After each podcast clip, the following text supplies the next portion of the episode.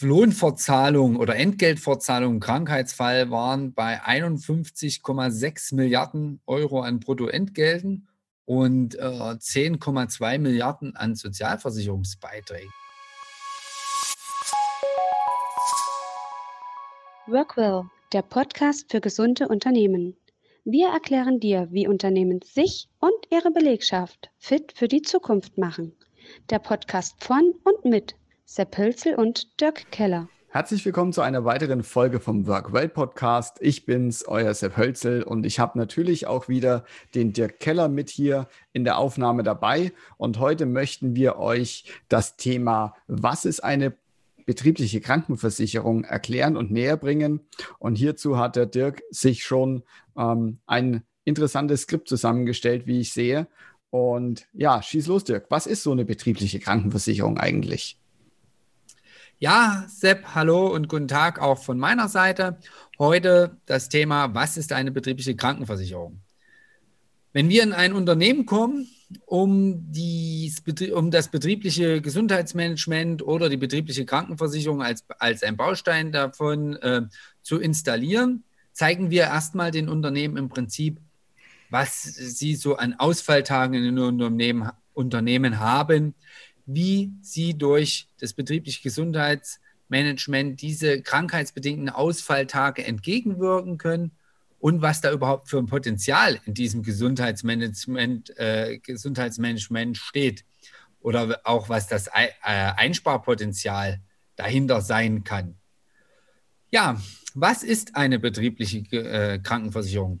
Im Prinzip ist die betriebliche Krankenversicherung eine meist arbeitgeberfinanzierter Gruppenvertrag, eine Gruppenversicherung, die gewisse Kollektive bildet und wo es darum geht, meine komplette Belegschaft privat Krankenzusatz zu versichern, ohne dass ich Gesundheitsfragen äh, beantworten muss. Im Prinzip ist es ja so, dass viele äh, Mitarbeiter oder viele auch von uns ja schon irgendeine Vorerkrankung oder sonstiges haben. Und das wird mit dieser betrieblichen Krankenversicherung äh, ausgehebelt. Da das, wie schon gesagt, ein Gruppenvertrag ist, den zumeist der Arbeitgeber bezahlt. Und das steckt auch dahinter als zusätzliche Vorsorge für die Mitarbeiter.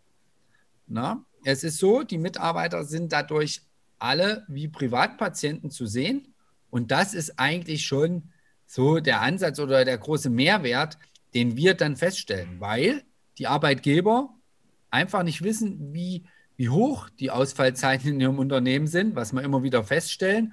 Und wenn man ihnen das erklärt, was auch nachgewiesen ist, was dieser Zusatz oder diese betriebliche Krankenversicherung als Zusatzversicherung bewirkt, was die positiven Faktoren einer sogenannten betrieblichen Krankenversicherung sind, dann wird das ziemlich einleuchten. Im Prinzip ist es so, dass äh, ein, ein, ein äh, gesetzlich Krankenversicherter durchschnittlich 20 Tage länger auf einen Termin wartet als ein Privatkrankenversicherter. Und was passiert in diesem Moment? Im Prinzip fehlt dem Unternehmen der Mitarbeiter 20 Tage schon mal, also der ist in der Zeit krankgeschrieben, ohne dass irgendwas passiert ist und dass die Untersuchung hat oder äh, dass schon was gemacht wurde. Ne? Wenn man jetzt MRT-Termin nach ich sage es ja mal so schön, ich bin ja selber Fußballer, nach einem Kreuzbandriss auf einen MRT-Termin 20 Tage wartet, ja, dann wartet der und ist halt krankgeschrieben und fehlt dem Unternehmen. Und das ist äh, so nach unseren Recherchen oder auch nach Befragung der Unternehmen, die wir hatten, äh, gar nicht so bewusst. Das ist absolut nicht bewusst, dass die Wartezeiten ein riesen Kostentreiber sind. Ich kann das auch von meinen Mitarbeitern zum Beispiel als Beispiel sagen, vielleicht auch ein Augenarzttermin. Ähm, ich weiß das von einem Augenarzt bei uns, da wird zweimal im halben Jahr oder einmal im halben Jahr ist da eine Terminvergabe. Und da stehen die bis auf die Straße raus, um in einem halben Jahr zum Beispiel einen Termin zu kriegen.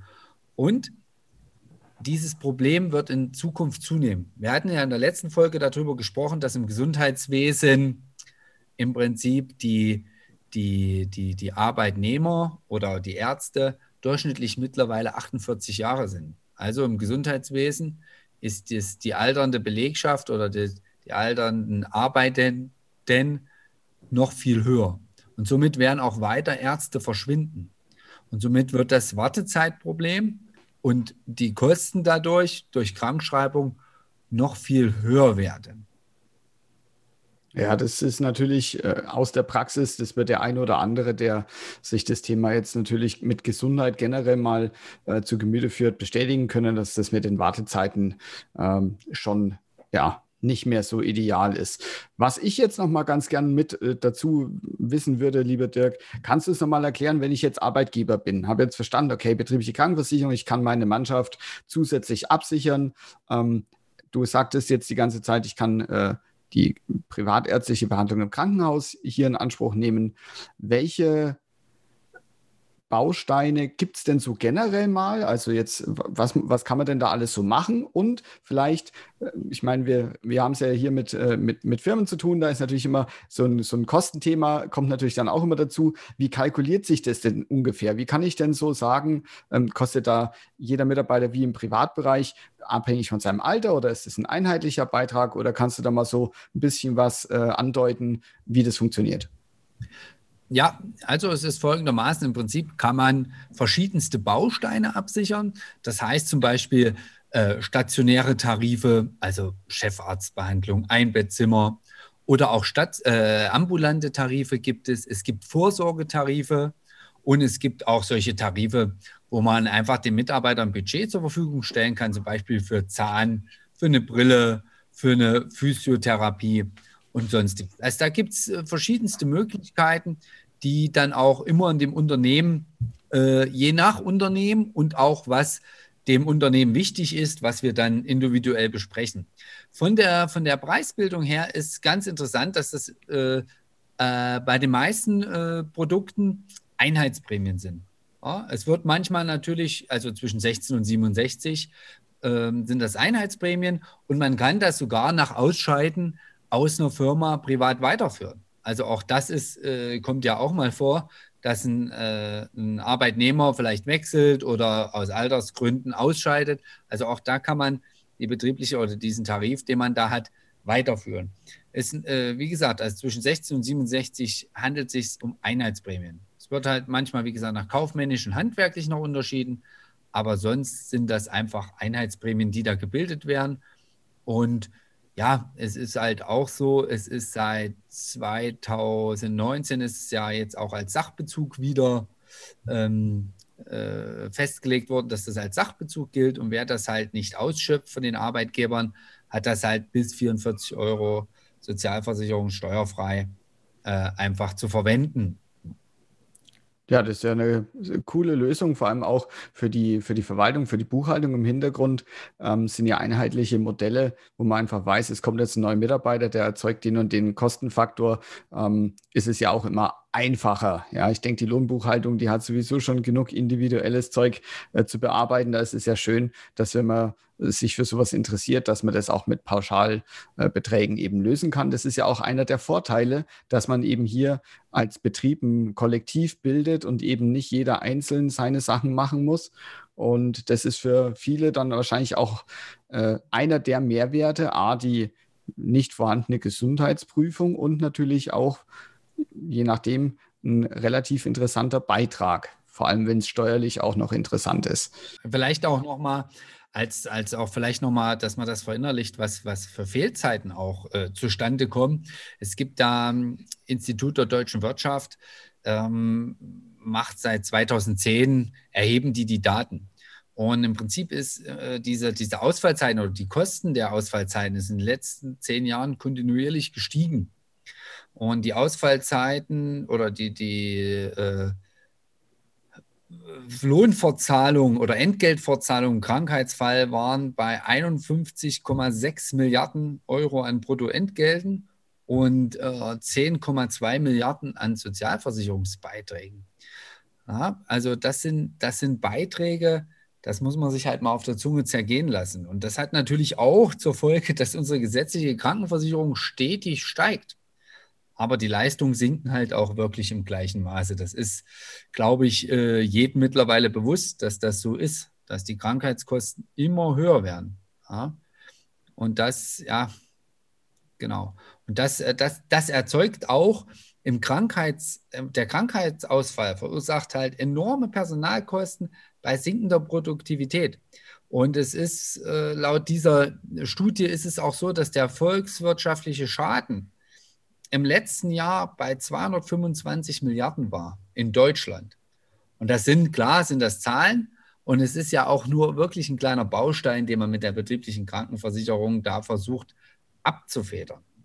Aber die, die 15 Prozent ungefähr der Arbeitgeber, die aktuell eine betriebliche Krankenversicherung anbieten und das Thema Gesundheitsmanagement im Prinzip auch für sich verinnerlicht haben, bieten ihren Mitarbeitern, ihren Talenten diese Zusatzleistung auch an.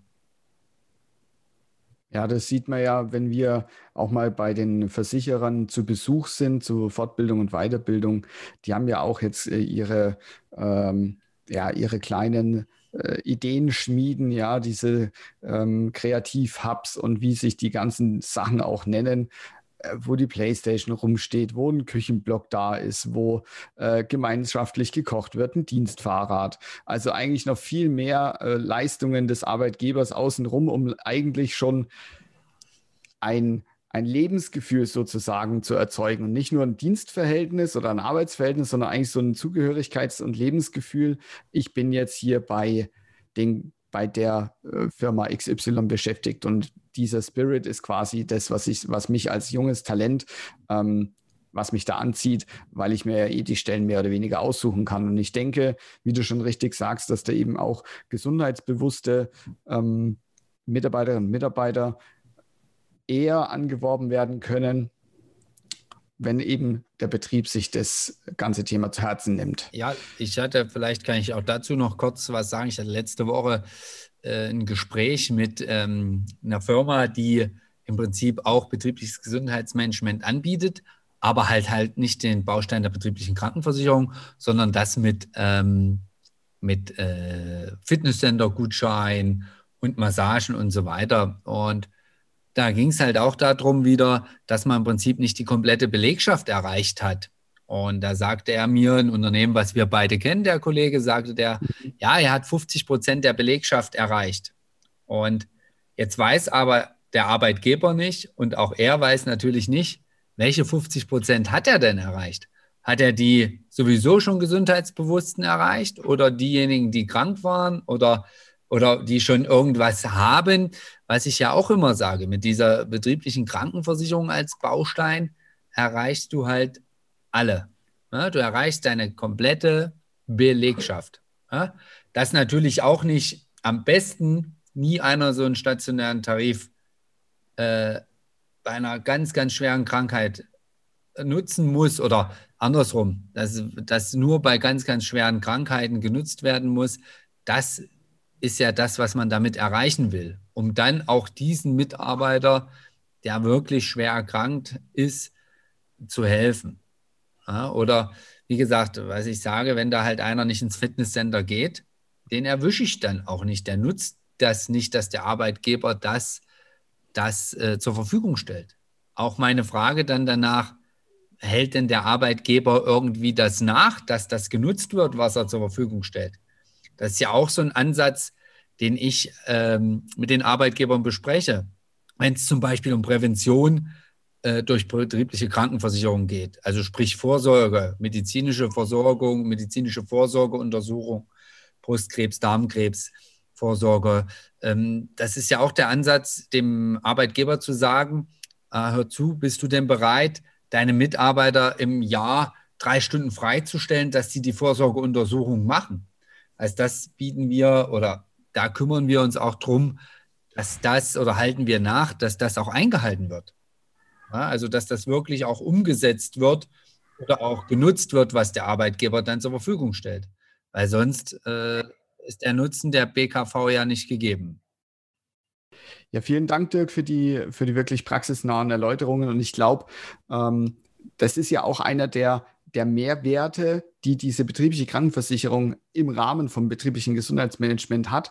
Ich schaffe es halt wirklich, jeden zu versorgen. Und wie du gerade gesagt hast, beim 50-50-Fall, ja, das Hop oder Top. Und Hop oder Top ist unternehmerisch halt irgendwie immer, ja, weniger schlau, meiner Meinung nach, weil du weißt eben nicht, wen trifft es jetzt? Habe ich Glück, es trifft den, der versorgt ist, oder habe ich Pech und es trifft den, der nicht versorgt ist? Und die betriebliche Krankenversicherung, dadurch, dass ich das quasi wie einen Schutzschirm als Arbeitgeber über meine Mitarbeiter spannen kann, ähm, erwische ich halt auch wirklich jeden. Und das ist aus meiner Sicht einer der größten Mehrwerte für die, für die betriebliche Krankenversicherung. Vielleicht hast du noch zwei, drei Stichpunkte mit dazu als kurzes Schlussfazit.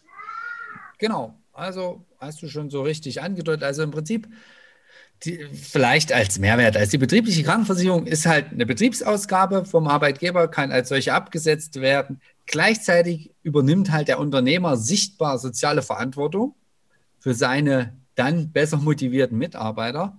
Und gleichzeitig wird die Fluktuation vermindert und die Attraktivität am Arbeitsmarkt für neue Fachkräfte steigt sichtlich in seinem Unternehmen und er verringert die altersbedingten Gesundheitskosten, na, die er dann im Unternehmen durch irgendwelche Ausfalltage dann hat. Ja? Und das ist halt das, was man sagen kann. Vielleicht nochmal zusammengefasst, besteht das betriebliche Gesundheitsmanagement aus zwei Bausteinen. Ja? Der Prävention und auch der betrieblichen Krankenversicherung, sprich der Vorsorge und der medizinischen Versorgung. Also eine Win-Win-Situation für alle. Wir bedanken uns ganz herzlich für deine Zeit, damit du wieder mit eingeschaltet hast. Lieber Dirk, danke für die Ausführungen. Danke auch. Und wenn ihr Feedback oder Fragen habt, schreibt uns doch eine E-Mail an podcast.dirk-keller.de. Wir sagen Danke und bis zum nächsten Mal. Ja, tschüss, bis zum nächsten Mal.